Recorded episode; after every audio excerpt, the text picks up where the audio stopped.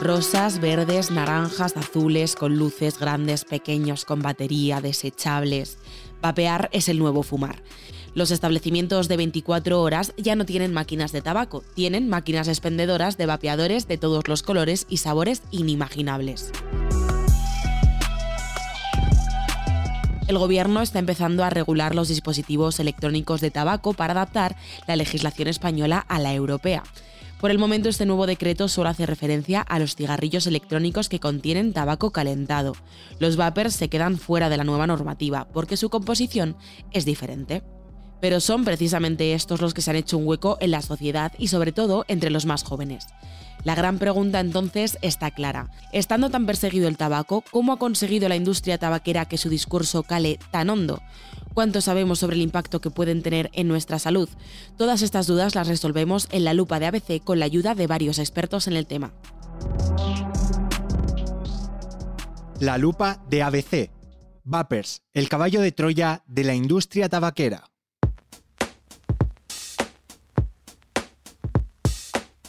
Empecemos con tres sonidos. A ver.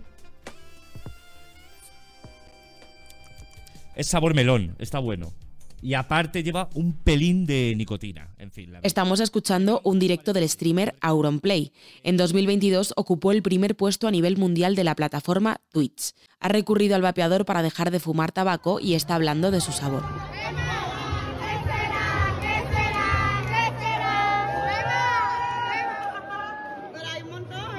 Esto que suena ahora es un vídeo que se hizo viral. En España, una niña menor de edad recibe como regalo de comunión una caja llena de vapeadores de diferentes sabores. Sus amigos la miran con envidia y le piden que les dé alguno a ellos también. Y por último, otro niño. ¿En tu clase alguien eh, utiliza el vape? Que yo sepa seguro, hay dos que ya empezaron el curso pasado, creo que con 11 años, cosas así. Esta es la respuesta que obtenemos cuando le preguntamos a un estudiante de primero de ESO de 12 años si alguno de sus compañeros de clase fuma. La presencia en redes de este producto y las ingeniosas campañas de marketing pueden explicar este fenómeno. Juan Miguel Rey Pino, profesor del Departamento de Comercialización e Investigación de Mercados de la Universidad de Granada, nos da algunas claves. Evidentemente el uso de influencer no solo en redes sociales, sino además muchas veces regalando muestras de productos a personas del mundo del ocio nocturno o de la moda para que los jóvenes les vean usándolo. O bien a través del patrocinio de eventos deportivos, de festivales de música, estando continuamente impactando a los consumidores potenciales allí donde están y por supuesto el, uso de estos productos en redes sociales eh, como TikTok, la aparición de youtubers utilizándolos, pues es fundamental en la población más joven. Si hablamos de redes y plataformas escaparate de estos productos, es YouTube la que se lleva la palma, seguido de Instagram y TikTok. Desde su aparición, el vapor ha sido considerado una solución para dejar el tabaco, algo así como un sustituto saludable o no tan nocivo, de eso también hablaremos. De hecho, la Asociación Española contra el Cáncer recoge en uno de sus estudios que el 51% de los jóvenes cree que dejar de vapear es más fácil que dejar el tabaco. Hay un caso muy famoso que es el caso de, los cigarrillos electrónicos Juul en Estados Unidos y que además fue muy, muy escandaloso porque se vio claramente que, es que además había campañas, y eso se puede ver en internet, que iban mm, directamente a, los adolescentes y que eh, ayudó a generar una pandemia de menores adictos al vapeo allí.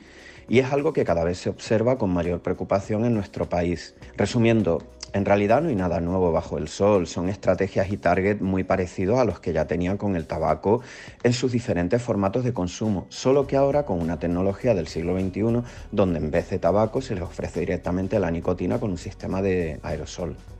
Nada nuevo bajo el sol, dice el profesor. El cigarrillo electrónico parece haber sustituido al tradicional. También en cuanto a la percepción, a esa imagen de rebeldía o atractivo que transmitió en su momento tener un pitillo a mano. Hasta 2006 en España se podía fumar en lugares de trabajo, tanto públicos como privados. Y fue hace 13 años, en 2011, cuando se prohibió fumar en todos los espacios públicos cerrados. Quizá suene como algo muy lejano. Ahora bien, pensemos en los mismos escenarios y cambiemos el cigarro por un vapor. En el interior de una tienda, en un centro comercial, en un restaurante, en un aeropuerto. No suena tan disparatado, ¿verdad? A ello se le suma que se dispone de muchos modelos, cada cual estéticamente para un tipo de consumidor específico, encima un producto tecnológico que en ocasiones recuerda más a un batch, a un producto distintivo por la tecnología, carga USB. Lo que ocurre es que encima hablamos de un producto muy adictivo, con lo cual la lealtad del consumidor está garantizada a partir de que, de que las personas lo prueben, vayan vapeando y evidentemente la nicotina vaya formando parte de su, de, digamos, de su universo.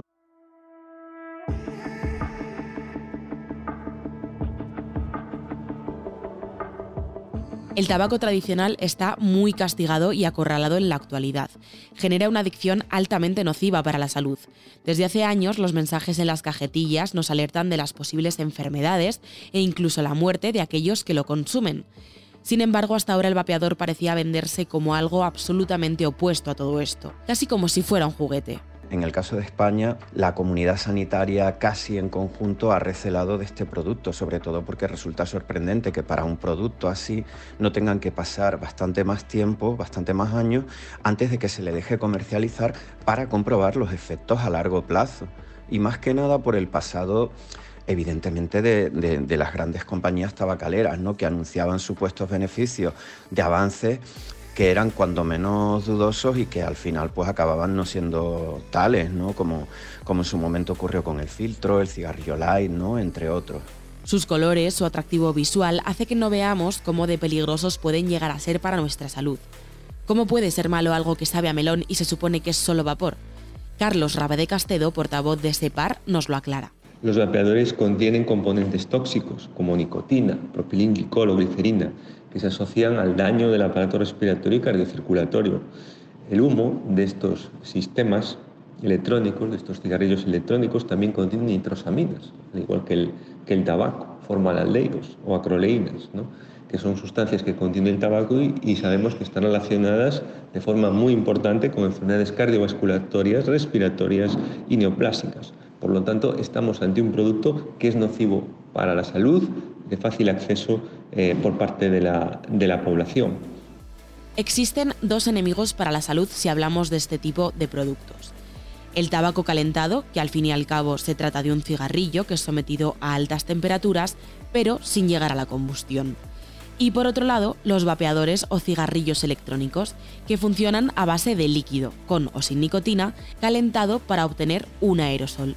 Su única diferencia es la presencia de tabaco en uno y la ausencia en otro.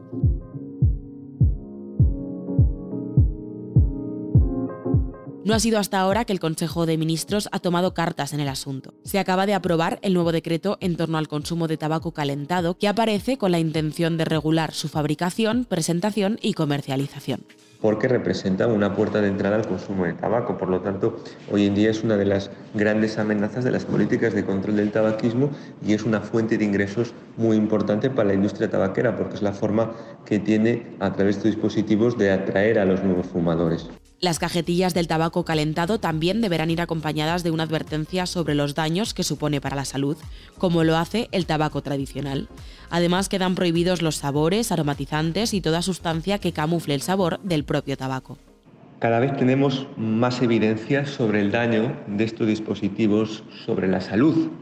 Uno de los grandes motivos por los cuales se ha incrementado sus ventas es la falta de regulación de los cigarrillos electrónicos el acceso fácil a estos dispositivos y la ausencia de una legislación que los equipare al tabaco convencional han hecho que se disparara su venta en todo el mundo. Los vapeadores por el momento quedan fuera de esta nueva normativa, pero Mónica García, la actual ministra de Sanidad, ha asegurado que seguirán trabajando en el Plan Integral de Prevención y Control del Tabaquismo para abordar la regulación de los vapeadores.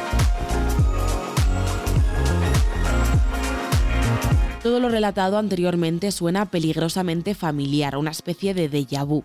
Una potente campaña de marketing, un perfecto empaquetado del producto y un contexto ideal que ha hecho que se repita la historia. Y olvidemos lo que nos supuso querer ser ese James Dean, John Travolta u Audrey Hepburn. Un patrón que vuelve a repetirse con los vapeadores, el caballo de Troya de la industria tabaquera.